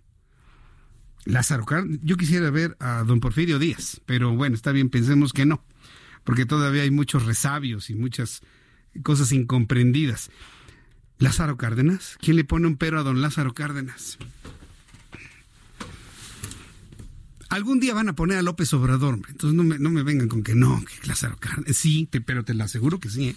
Uh, pero no, como que me llamo Jesús Martín Mendoza y que conozco hace 20 años al actual presidente, oh, de que ya han estado viendo a ver si aparece en el billete, me canso ganso. Me canso ganso. Bueno, pues esperemos dos años para ver el nuevo billete de 50. ¿Ya hay por ahí algún algún ejemplar por ahí no negociable para poderlo, para poderlo ver. Antes de despedirnos, vamos a revisar algún, algo de lo internacional. Y Abraham Arriola nos recuerda lo que pasaba un día como hoy, pero en el mundo.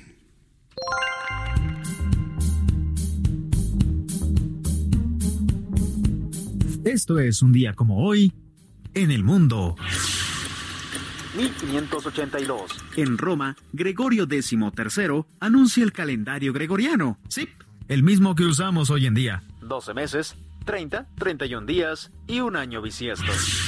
1977. Nació Floyd Mayweather Jr., boxeador estadounidense, de los pocos invictos en toda su carrera. ¿Y te acuerdas del escandalito que tiene ahorita Trump del dichoso impeachment? Pues eso tiene sus orígenes un 24 de febrero de 1868, cuando en Estados Unidos Andrew Johnson se convierte en el primer presidente sometido a este proceso. El impeachment o destitución solo ha sido aplicado en tres presidentes en Estados Unidos. Johnson, Clinton y Trump. Y casualmente todos fueron absueltos en el Senado. Esto es un día como hoy en el mundo. Muchas gracias, Abraham Arreola. Muchas gracias, Abraham Arreola, por las efemérides internacionales el día de hoy. El presidente de los Estados Unidos, Donald Trump, afirmó que los demócratas van a impedir que Bernie Sanders sea elegido candidato a la presidencia para los Estados Unidos, pues dijo los demócratas podrían retirarle la victoria. Loco Bernie, ya se había tardado Donald Trump en un comentario de esta naturaleza. Y es que Bernie Sanders se declaró socialista. Bernie Sanders del Partido Demócrata allá en los Estados Unidos se declaró casi casi, y digo casi, porque sí mencionó a Fidel Castro. Y pidió ver hacia la Cuba de Fidel Castro, aunque Fidel Castro ya no vive, ¿no? Nada más le faltó decir, vean a la Venezuela de Nicolás Maduro, en una desesperación de los demócratas. Y de un candidato como Bernie Sanders, de jalar voto latino hacia sus, eh, hacia sus intenciones de voto, que por cierto en Nevada le fue re bien a Bernie Sanders. Y por eso hoy Donald Trump lo califica de loco. Dice que se reivindica como socialista. La convención demócrata de julio elegirá por votación el rival de Donald Trump si los candidatos no tienen ninguna mayoría en las primarias. Sin embargo, Bernie Sanders va a la cabeza tras haber obtenido cerca del 47% de los votos en Nevada. Con esta información nos despedimos. Se nos fueron dos horas de información. Así, mire, rapidísimo. A todas las personas, a todos nuestros amigos que en el interior del país, que en toda la República Mexicana, en las entidades, en los estados, en las ciudades, en los municipios, escucharon por primera vez este programa de noticias y nos dieron esta oportunidad de llegar a su casa, a su lugar de trabajo. Yo les pido mañana, quédense con nosotros. Muchos de ustedes sé que nos seguían a través de nuestra página de internet. Hoy estamos al aire con el programa completo a partir del día de hoy. Dos horas de información a toda la República Mexicana a través del Heraldo Radio con Jesús Martín Mendoza. Por su atención, muchísimas gracias. Yo le invito para que se quede con Brenda Peña y Manuel Zamacón a continuación. Y yo lo espero mañana, dos de la tarde, Heraldo Televisión, seis de la tarde, Heraldo Radio. Por su atención, gracias. Que la pase usted muy bien y muy buenas noches.